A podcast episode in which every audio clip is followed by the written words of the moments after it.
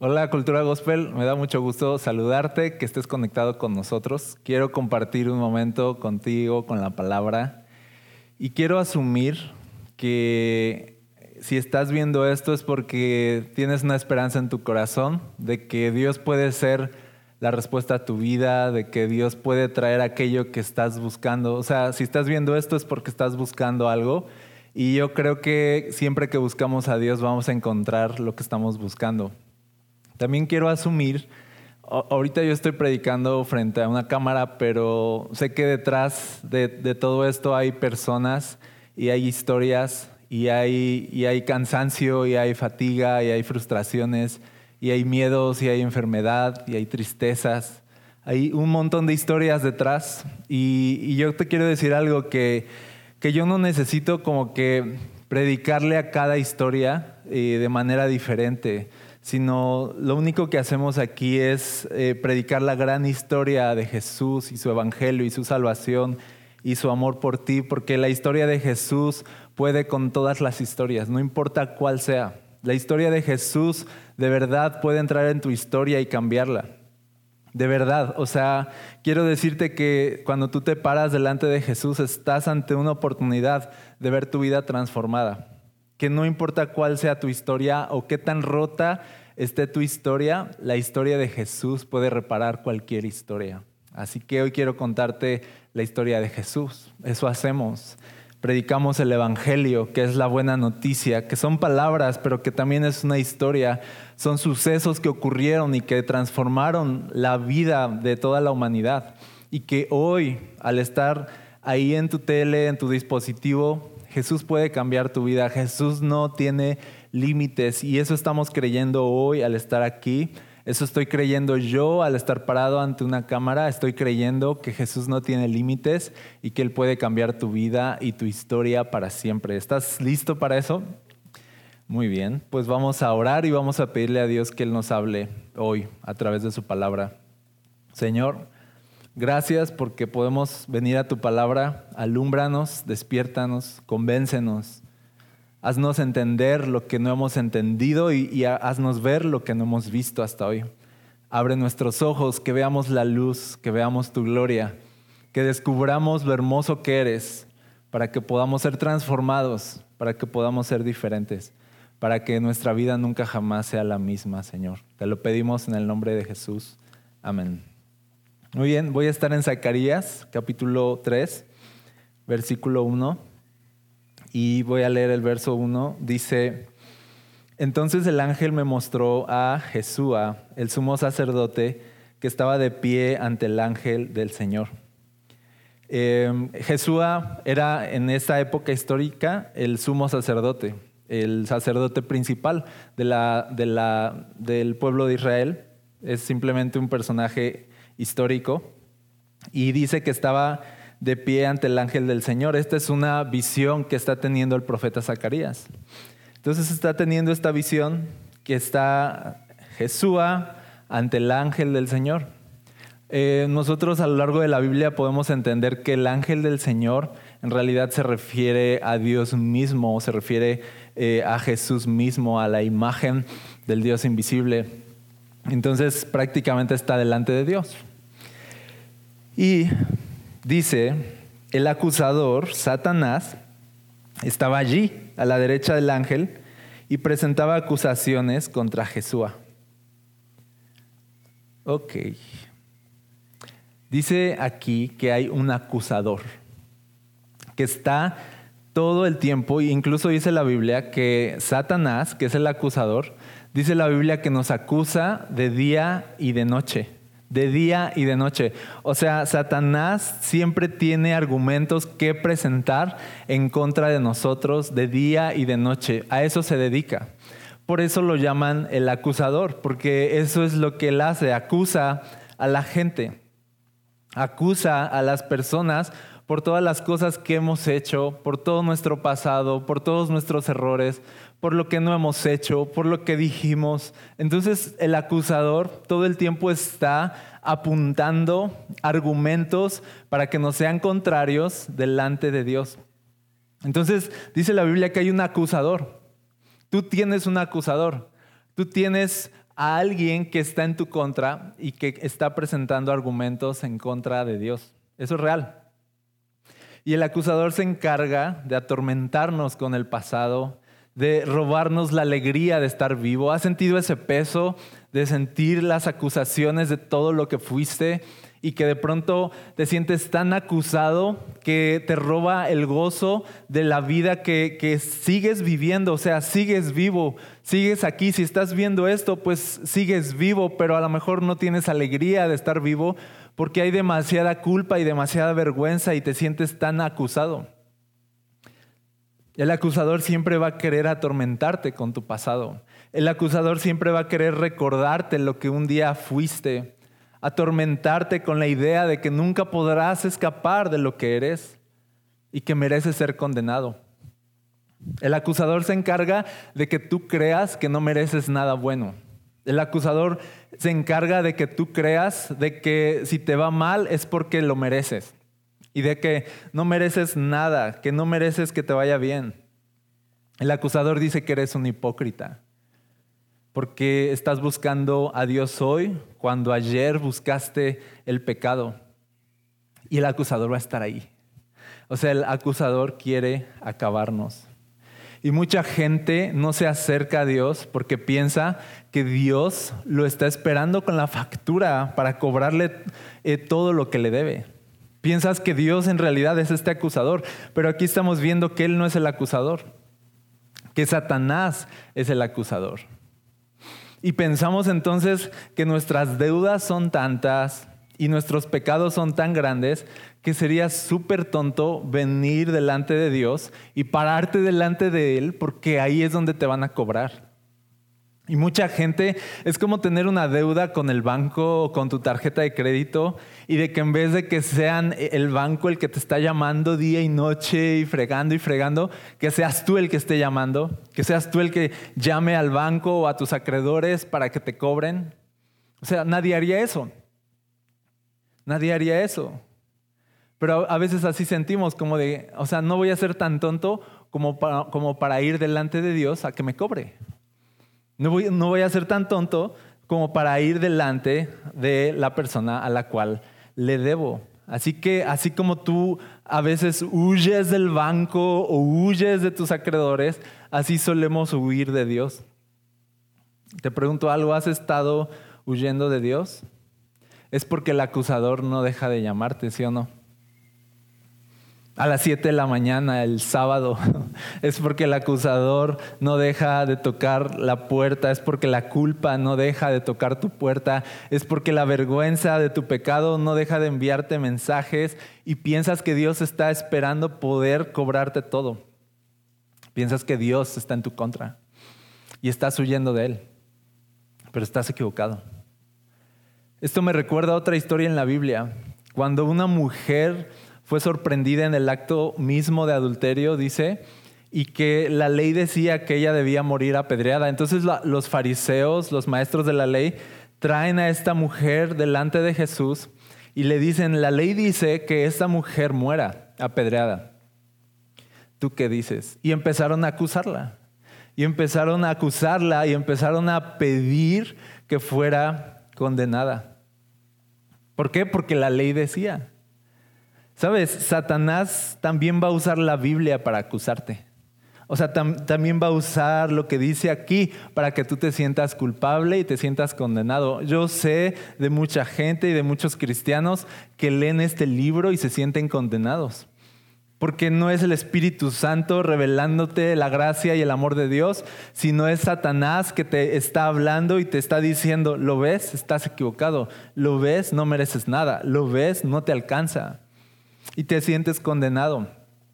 Y a veces Satanás va a usar la Biblia para condenarte. Y en este caso también usó a personas, los fariseos, para condenar a esta mujer. A veces también Satanás va a usar a personas para condenarte. Va a usar a amigos para acusarte también. Y quiero aprovechar para decirte esto, porque hay un reino falso, hay un reino oscuro entre nosotros hoy en día compuesto de personas que juzgan y culpan al pecador, personas que usan la palabra para cortar y no para sanar, que usan la palabra para condenar y no para salvar, que usan la palabra para juicio y no para salvación. Ese es un reino falso. Usan el nombre de Jesús para juzgar a las personas que Jesús quiere salvar. Y yo pregunto esto, ¿la Biblia está para acusarnos? ¿La Biblia está para condenarnos o está para salvarnos? ¿Predicamos condenación o predicamos salvación? ¿La Biblia está para acusarnos? Aquí vemos bien claro que no, que el acusador es Satanás.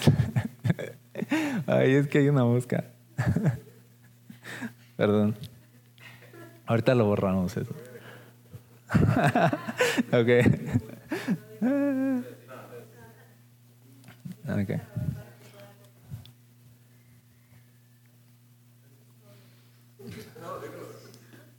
Sí, ya.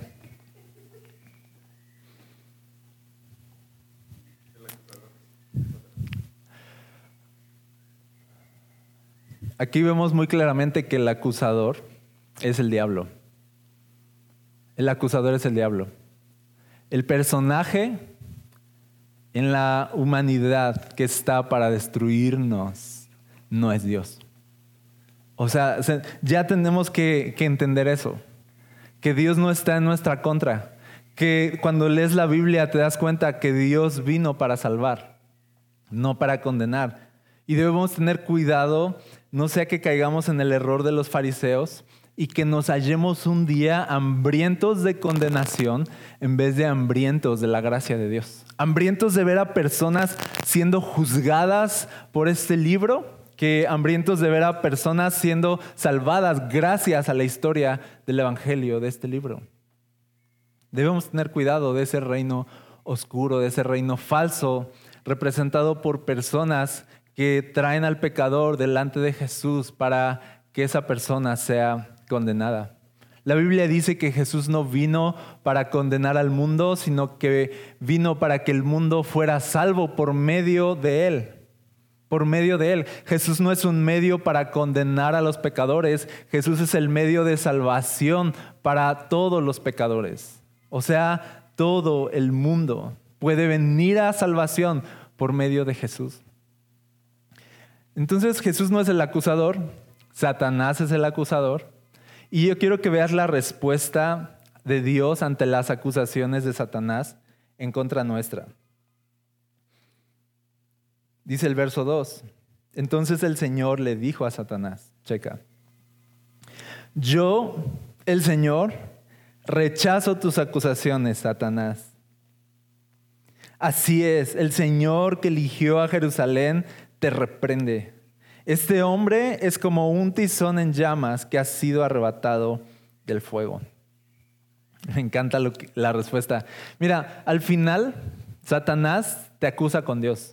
Eso es algo que debemos ver. O sea, como teológicamente, ¿no? O sea, de ¿con quién te acusa Satanás? Pues con Dios, porque Él es el único que puede condenarte. Nadie más puede emitir un juicio en contra tuya sino Dios. No tendría sentido que Satanás te acuse con tu mamá o con tu abuelita, te acusa con Dios, porque Dios es la justicia, Dios es el que puede salvar o puede condenar. Así que Satanás está ahí presentando pruebas, levantando argumentos en contra tuya delante de Dios para que Dios te destruya. Está solicitando a Dios tu destrucción está solicitando con sus acusaciones, no te está tratando de hacer quedar mal con Dios, no está manchando tu reputación con acusaciones. Él va más allá, Él quiere que Dios te destruya, está metiendo argumentos para que Dios venga y esté en contra tuya y te destruya, está solicitando tu destrucción. Y entonces ante la solicitud de Satanás de destruye a estos pecadores, la respuesta de Dios es extraordinaria porque Dios nos defiende. Y prácticamente le dice, yo el Señor rechazo tus acusaciones. Satanás le dice, así es. El Señor que eligió a Jerusalén te reprende. O sea, le está diciendo algo así como de, eh, eh, eh, Satanás dice, este hombre es culpable, este hombre es culpable, y, y, Dios viene y dice, yo soy Dios y yo digo que no. Así es, dije que no. Así, y te quedas así de, como que te dan ganas de, presenta tus argumentos o, como que no, y, porque yo soy Dios. Y, y le vuelve a aclarar, así es, oíste bien. Oíste bien. Yo no voy a condenar a este hombre porque yo soy Dios. Y yo rechazo tus acusaciones, no al lugar.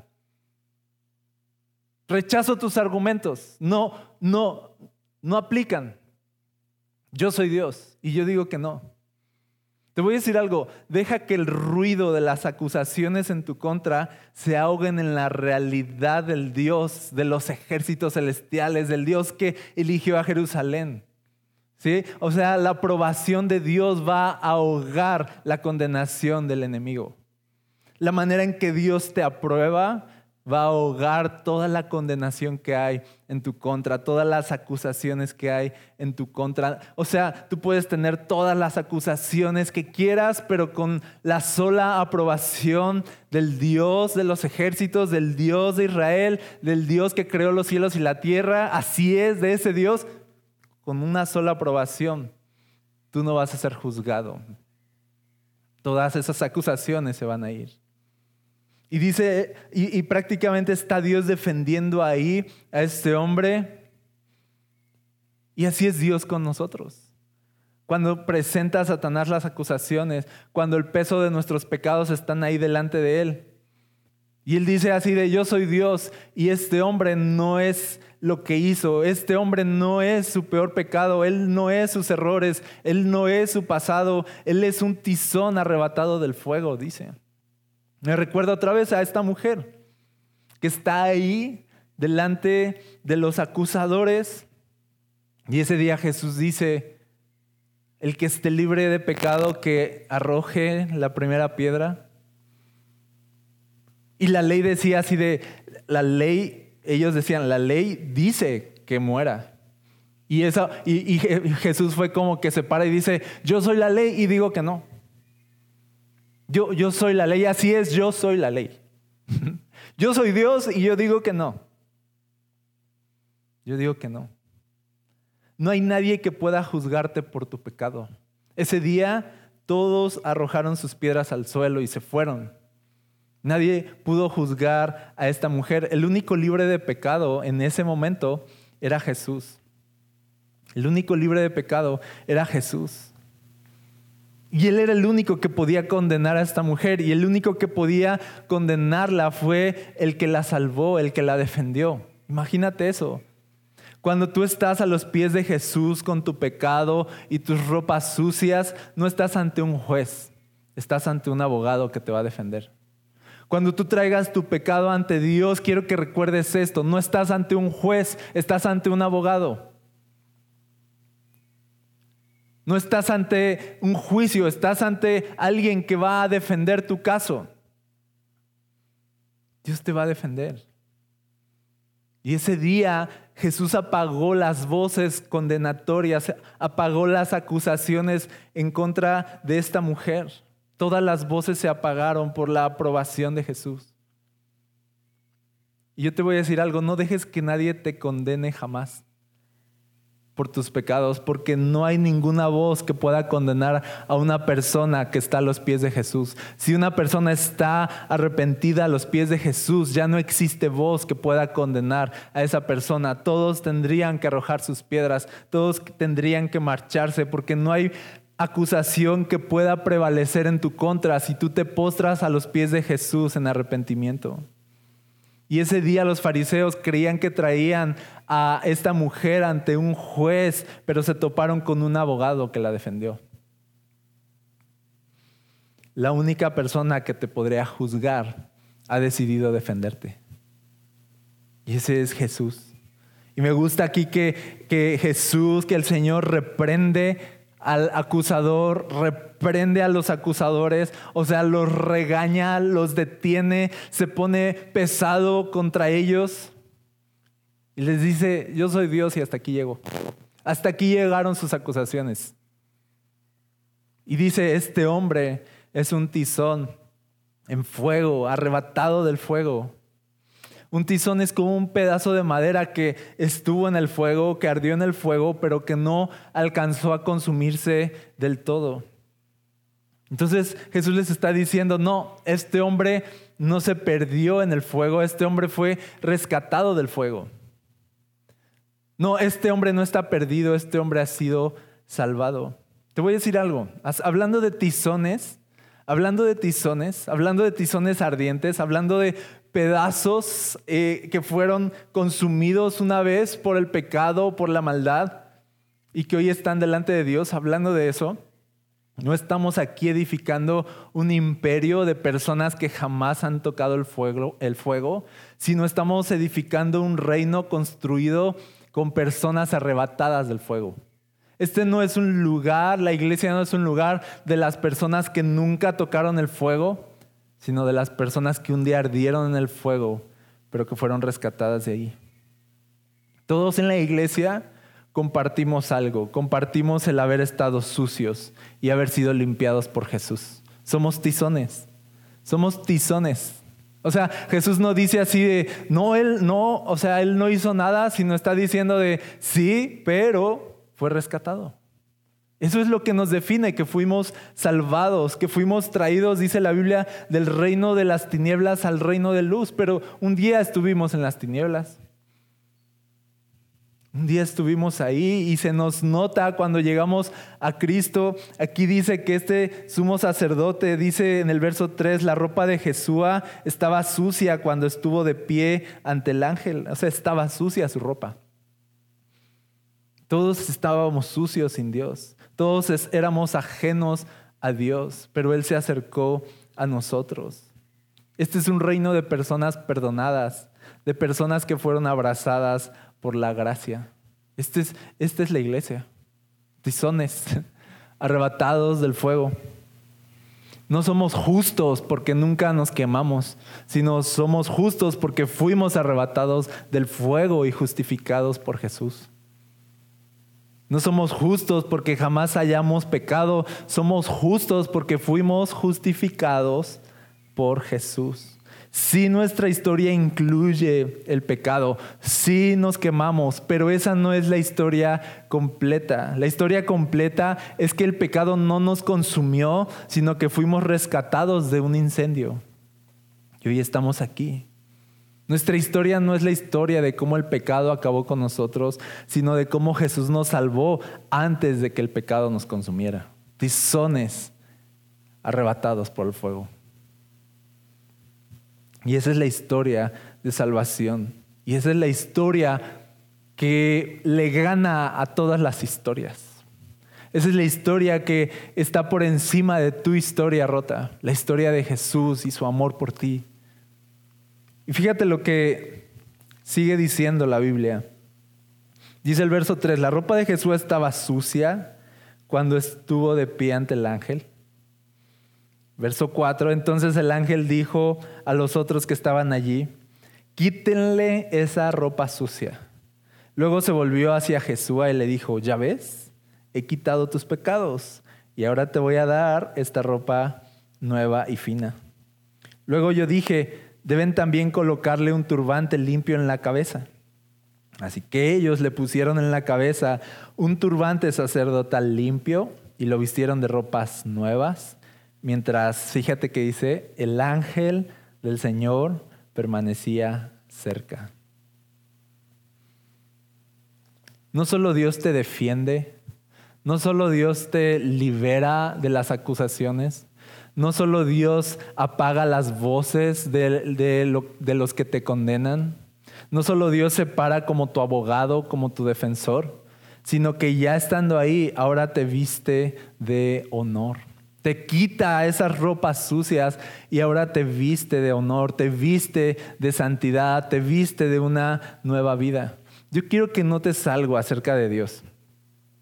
De verdad, que el corazón de Dios no está condenándonos, sino que el corazón de Dios quiere salvarnos, que quiere nuestro bien, que quiere vernos bien.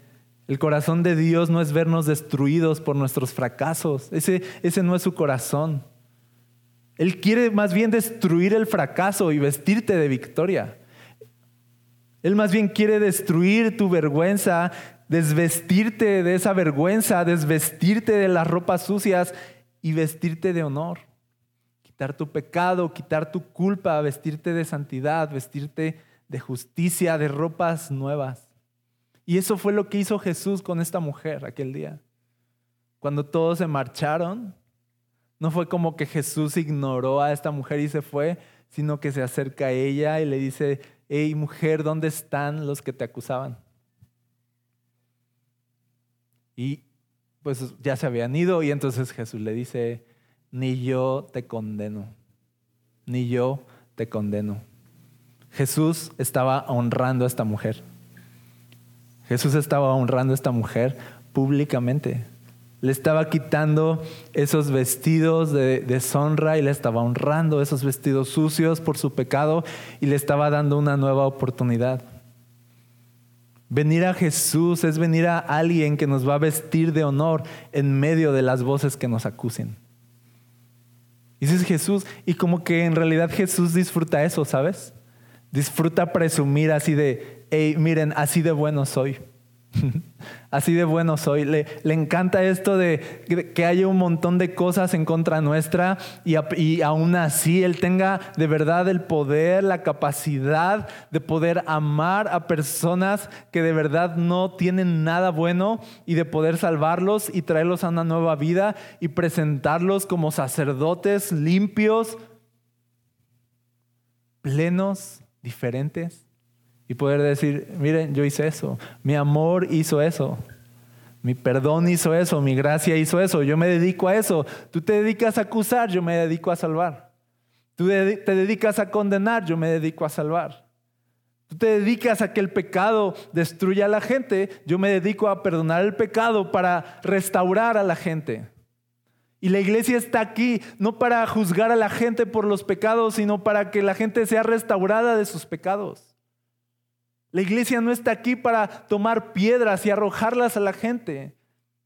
Nadie, nadie, puede sostener una piedra si el único que puede condenar está diciendo, yo no te condeno. Nosotros no podemos ponernos como jueces, no somos nada. Nuestra voz no vale aquí. Nuestra opinión no cuenta aquí. El único que puede perdonar es Jesús y el único que podría juzgar al final de cuentas es Jesús, pero Él no lo hace, porque Él no quiere juzgar, Él quiere salvar. Él quiere liberar, Él quiere ver personas nuevas, transformadas, que no importe su pasado, que no importe lo que hicieron. Y poder presumir Jesús, todo el amor que Él nos tiene y cómo este amor transforma a cualquier persona de cómo este amor puede traer de muerte a vida a cualquier persona. Eso es lo que hace Jesús. Calla las voces de los que te acusan y te viste de dignidad. Esos somos nosotros. Nosotros hoy estamos aquí porque no porque nunca hemos fallado, sino que cuando hemos fallado, Jesús nos ha vuelto a vestir de dignidad y nos ha dado su aprobación una y otra vez. Dios no nos quiere avergonzados, Dios nos quiere dignificados. El enemigo te acusa, Dios te honra. Eso es lo que él hace. El enemigo ve lo peor de ti y lo señala, pero Dios ve lo mejor de ti siempre. te voy a decir algo. Todos necesitamos personas de Cristo que nos ayuden a ver lo que no vemos y que afirme nuestro corazón cuando la culpa o cuando la vergüenza nos estén acosando. Necesitamos a estas personas que afirmen nuestro corazón estos amigos que sean como Dios hablando a través de ellos, que nos digan, hey, eres amado, hey, eres aceptado, hey, a pesar de tus fracasos, yo te sigo amando exactamente igual y sigues siendo mi amigo y yo, yo no voy a agarrar una piedra o no voy a aprovechar tu fracaso para señalar un punto, sino que voy a aprovechar tu fracaso para recordarte el amor que Dios te tiene. Y necesitamos a esa gente a nuestro alrededor. Necesitamos rodearnos no de acusadores, hijos de Satanás, sino de personas de Cristo, hijos de gracia, hijos de Jesús. personas de gracia. Necesitamos esas personas en nuestra vida. Necesitamos esas personas que, que señalen siempre lo mejor de nosotros. Que nos recuerden lo que somos en Cristo. Que nos levanten cuando hemos caído. No que nos rematen. Que nos levanten. Yo te pregunto algo, ¿te rodeas de acusadores o te rodeas de personas de Jesús? O sea, esa va a ser la gran diferencia en tu vida. La gran diferencia. Si tú te rodeas de acusadores, te voy, a, te voy a decir algo que no necesito como que acá ponerme muy espiritual para saber que si tú te rodeas de acusadores, tiene rato que tú no confiesas un pecado con ningún amigo. Porque en realidad te van a acusar y no quieres eso. Te van a hacer a un lado, te van a juzgar, van a arrojar las piedras contra ti. Pero si tú te rodeas de personas de Jesús, prácticamente se ha vuelto un estilo de vida el que tú seas franco con tus debilidades, con tus temores, con tus luchas.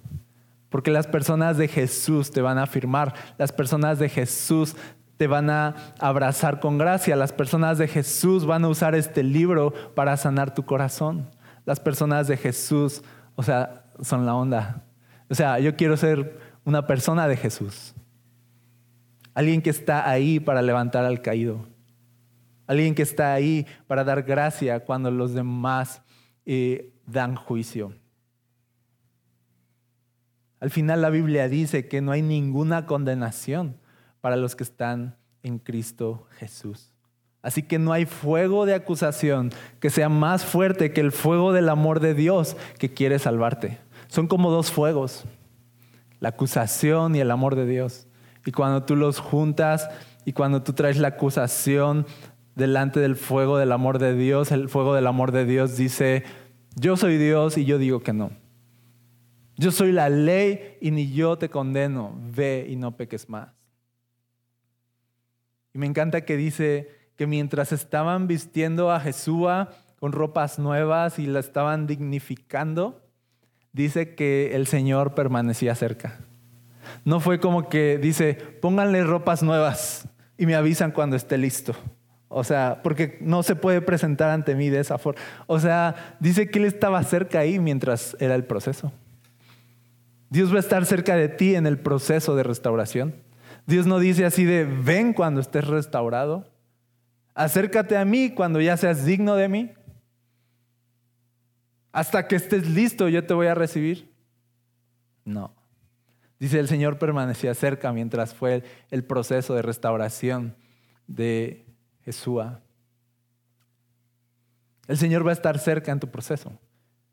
El Señor no te rechaza en tu proceso. Estás luchando contra el pecado, el Señor no, te rechaza. Estás siendo, eh, acabas de pasar un momento malo, acabas de tener una caída, tuviste un mal día, el Señor no te rechaza en tu proceso. El Señor está ahí en tu proceso, está cerca en tu proceso. el Señor sigue siendo tu Dios en medio de tu proceso cerca, Él está cerca. Él no se va a alejar de ti jamás. O sea, porque si Él vino y se acercó a los pecadores, ¿cuánto más cerca no va a estar de aquellos que están siendo restaurados? Así que Él está cerca. Y Él se acercó a esta mujer y le dice, mujer, ¿dónde están los que te acusaban? ¿Dónde están las acusaciones en tu contra? Le dice, ni yo te condeno tampoco.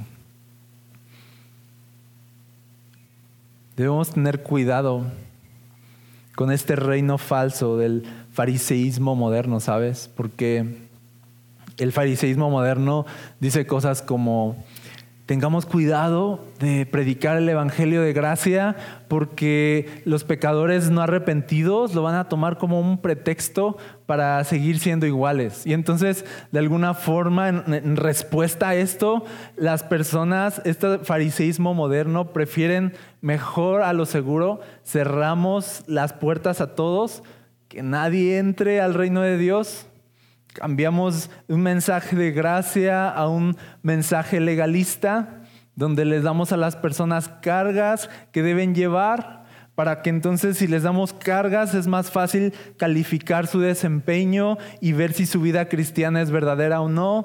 Y los vamos a estar ahí presionando un día tras día tras día como que para ver su rendimiento, o sea, un fariseísmo moderno. Y cambiamos el mensaje de gracia por legalismo. ¿Tú crees que Jesús al morir en la cruz no sabía que de verdad iba a haber gente que iba a malentender este evangelio para seguir pecando y no arrepentirse? Claro que lo sabía. Y no fue como que dijo, como va a haber personas que van a aprovecharse de esta gracia para seguir siendo iguales, mejor no lo haré. Mejor no les doy mi sangre, mejor no les doy mi salvación. No, él dijo como, aún así lo voy a hacer vale la pena, voy a morir por todos los pecadores, los que se van a arrepentir y los que no. Así que, ¿qué nos dice Jesús? O sea, vamos a dejar de predicar el Evangelio de gracia solo porque a veces se toma como un pretexto para seguir pecando. Y yo digo, claro que no. Que Dios no permita que jamás cambiemos su mensaje para sentirnos cómodos nosotros con la gente que entra o la gente que llega. Y ya sé que algunos van a tomar toda la gracia de Dios como un pretexto para seguir siendo iguales, pero habrá otros que se van a salvar del fuego. Así que por aquellos que se van a salvar del fuego y van a ser tizones arrebatados del incendio, vamos a seguir predicando el Evangelio de gracia porque estamos aquí para eso, para ver tizones arrebatados del fuego. Estamos aquí no para que la gente se quede consumida en su infierno, sino para ver a Jesús rescatando del infierno con su gracia a las personas. Estamos aquí para eso. Así que no vamos a cambiar el mensaje y vamos a seguir predicando que Jesús salva, que Jesús quiere cambiar vidas y que su gracia es muy grande y que tú puedes venir a Él, seas quien seas y que puedes venir tal como estás, con tus ropas sucias, te puedes acercar a Él y Él se va a acercar a ti y Él te va a vestir de dignidad, va a pagar las acusaciones y te va a rescatar del fuego. Por último dice el verso 6, entonces el ángel del Señor habló solemnemente a Jesús y le dice, el Señor de los ejércitos celestiales dice, o sea, este es un gran momento, es un gran momento, es como un gran, así como nombramiento, así de ya te vestí con vestiduras sacerdotales de dignidad, y así como que ahora se para con solemnidad Dios y dice, el Señor de los ejércitos celestiales, dice, y, sabes qué, o sea, qué increíble que eh, segundos antes teníamos un nombre eh, todo humillado, un hombre con ropas sucias, con pecados, con un montón de argumentos en su contra. Teníamos a este hombre ahí en el suelo y de pronto tenemos a este hombre parado delante de Dios y Dios hablando con él solemnemente. O sea, qué increíble. Que el Dios de los ejércitos celestiales hable con nosotros cuando no somos nada. Y le dice esto, el verso 7, si tú sigues mis caminos y me sirves con cuidado, recibirás autoridad sobre mi templo y sus atrios. Permitiré que camines entre los otros que están aquí. Ahora le habla Dios a Jesús de su futuro. Le está diciendo, ok, ya te limpié, ya te vestí, ya eres mío, ahora camina conmigo, ahora sígueme. Ahora sígueme. Otra vez me voy a esta mujer cuando le dice, ni yo te condeno, le dice, ve y no peques más. Ve y no peques más, no permanezcas en el fuego del cual te he rescatado. No permanezcas en una vida de la cual Dios te ha salvado. No vuelvas al fuego. Ve y no peques más. Ve y no peques más. Y aquí sí me es necesario aclarar que precisamente no sacamos ventaja de la gracia para seguir siendo iguales, sino lo tomamos como una oportunidad para caminar en una nueva vida. Le está diciendo Dios aquí, ahora Jesúa, camina conmigo. Camina conmigo. Ahora, mujer, ve y no peques más.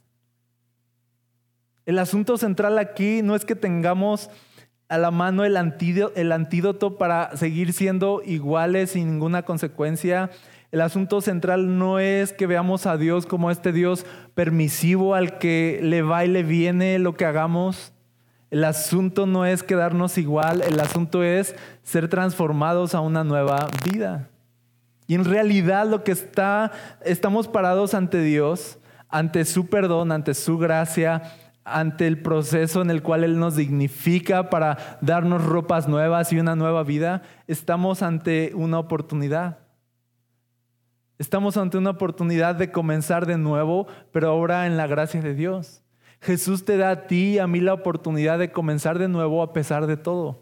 Eso no te lo da nada ni nadie. La oportunidad de caminar como una persona nueva, sin ninguna culpa, sin ninguna condenación y sin ninguna vergüenza. Jesús te da la oportunidad de que haya pasado lo que haya pasado en tu historia, tú hoy delante de Él tengas una nueva historia. O sea, Jesús en realidad no es como que ya te salvé del fuego y ahora ve y no peques más, como diciendo de ahora te doy estas cargas para que las lleves, inténtalo de nuevo. No, sino le está diciendo de ya te salvé del fuego, te doy la oportunidad de empezar de nuevo sin que la gente te esté condenando, sin que te sientas culpable. Eres una persona nueva, empieza de nuevo. Yo voy contigo, camina conmigo. Tienes una nueva oportunidad. Mira, yo veo que todo el tiempo nuestra familia o, la gente que nos rodea siempre quiere definirnos por lo que fuimos ayer. ¿Te has dado cuenta? O sea, de que si tú fuiste algo ayer, hiciste algo en tu pasado, o sea, nadie lo olvida.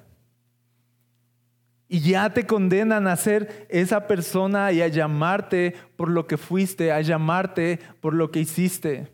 Y nosotros nos dejamos definir por lo que fuimos ayer y estamos atrapados en prejuicios, en argumentos, en acusaciones. Pero lo que quiero que entiendas hoy es que Jesús viene a reprender esas acusaciones hoy, a vestirte de dignidad, a decirte que puedes comenzar de nuevo. Jesús no quiere que vayas por la vida cargando la culpa de lo que sucedió. Jesús quiere que comiences una nueva vida hoy. Jesús te quiere nuevo, Jesús te quiere transformado, Jesús te quiere pleno. No, Jesús no hace cosas a medias. Él presenta a este hombre como un hombre nuevo y le dice, ahora eres un hombre nuevo, una persona nueva, tienes una oportunidad. Ese es el Evangelio. Esa es la buena noticia que sin importar lo que hayamos hecho, en Jesús siempre vamos a tener una nueva oportunidad. En Jesús siempre vamos a tener un nuevo comienzo. No importa lo que haya pasado, eso que pasó no es el fin. En Jesús eso puede ser un nuevo comienzo. Siempre podemos tener la oportunidad de empezar de nuevo si estamos en Jesús. Porque Jesús es nuestro comienzo. Jesús es nuestra nueva oportunidad. Cuando Jesús dice aquí en Zacarías, más adelante, dice, Verso 8, escúchenme, oh Jesús, sumo sacerdote, y ustedes, los demás sacerdotes, ustedes son símbolos de lo que está por venir. Pronto traeré a mi siervo llamado el retoño. Se refiere a Jesús. Dice, miren ahora la joya que he puesto ante Jesús, una sola piedra con siete facetas. Grabaré una inscripción en ella, dice el Señor de los ejércitos celestiales, y esto es lo importante, y en un solo día quitaré los pecados de esta tierra. En un solo día voy a quitar los pecados de esta tierra. ¿A qué día se refería? Al día en que Jesús fue a la cruz y derramó su sangre. En un solo día, en un solo día, Jesús cargó el pecado de la humanidad. Para que cuando se presentaran acusaciones, y para que cuando las personas fallaran y las personas estuvieran en el fuego perdidas, esta cruz sería su victoria y su oportunidad, su nuevo comienzo. Esta cruz apagará sus acusaciones. Y ahora te lo digo así, no hay acusación en tu contra que pueda prevalecer contra la aprobación que Dios te da ahora por medio de la cruz de Jesús. No hay acusación que pueda prevalecer contra la aprobación de Dios a través de la sangre de Jesús. La sangre de Jesús siempre va a ser más fuerte que cualquier acusación. Siempre.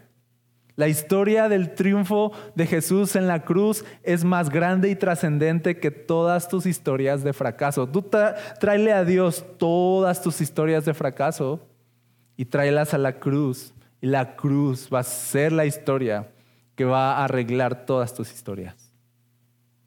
No importa qué tan rotas sean tus historias. Tú puedes ser este hombre que comienza de nuevo. Tú puedes ser esta mujer que comienza de nuevo. Tú no eres lo que fuiste ayer. Eres lo que Jesús dice que eres hoy. Tú no eres un fracaso. No dejes que un pecado defina quién eres. No dejes que tu pasado defina quién eres. No dejes que tu historia defina tu historia. Yo quiero hablarte de una nueva historia hoy. Te estoy hablando de una nueva historia que es la que define todas nuestras historias.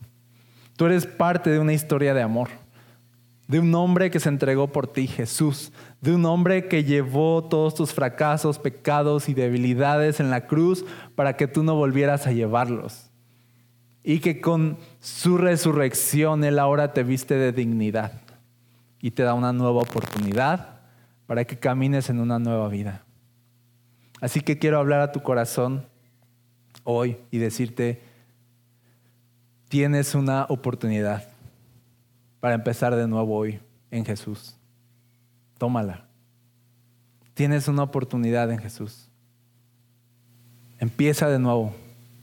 Sal del estancamiento. Deja de huir de Dios. Ven a Él. Él va a restaurarte, no va a juzgarte. Deja de esconderte de Dios. Él va a perdonarte, no a condenarte. Tienes una oportunidad de empezar de nuevo. No arruines tu vida. No pierdas más tiempo alejado de Dios. Ven a Él. Y yo estoy seguro que Él va a transformar tu vida si tú pones tu vida en sus manos. ¿Está bien? Quisiera orar por ti.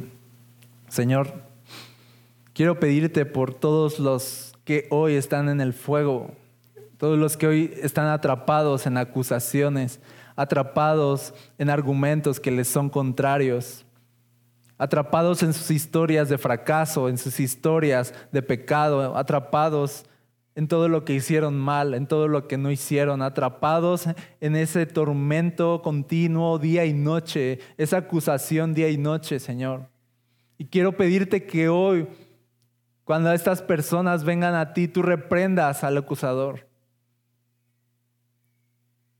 Porque tú no eres un juez, eres un abogado. Cuando el pecado se presenta hoy delante de ti, tú eres nuestro abogado. Tú nos defiendes, tú nos perdonas, tú nos levantas y nos restauras, Señor. Hazlo hoy. En la vida de todos aquellos que están viendo esto y están clamando por una oportunidad de empezar de nuevo y tener una nueva vida, Señor y que el poder de tu sangre, de tu evangelio, Señor, y por medio de tu Espíritu Santo, estas personas puedan ser transformadas y venir a nueva vida. Comenzar de nuevo. Trae nuevos comienzos, Señor. Trae nuevos comienzos.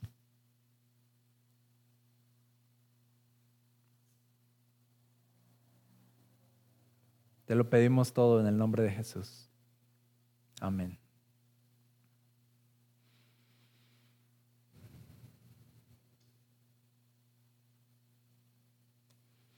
Muy bien, vamos a terminar así. Le pido a Dios que su gracia esté contigo en esta semana, que tú veas que la gracia de Dios puede, con todos tus fracasos, con todas tus debilidades y pecados, y que puedas ver de verdad el poder que tiene el Evangelio para llevarte a una nueva vida durante estos días. Déjanos saber cómo podemos servirte. visita nuestro sitio web. No podemos reunirnos, pero queremos estar conectados contigo. Visita nuestro lobby virtual, déjanos conocerte y no te desconectes, tenemos unos avisos después de esto y nos vemos la siguiente semana. ¿Sale? Dios te bendiga.